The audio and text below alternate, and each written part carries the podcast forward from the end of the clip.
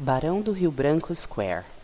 On the next curve, we will arrive at Barão do Rio Branco Square, in honor of this great diplomat who was responsible for the dissemination and the propaganda that attracted immigrants to Brazil, especially for the coffee plantations. He was consul general in Liverpool from 1876 to 1893 and minister of foreign affairs from 1902 to 1912.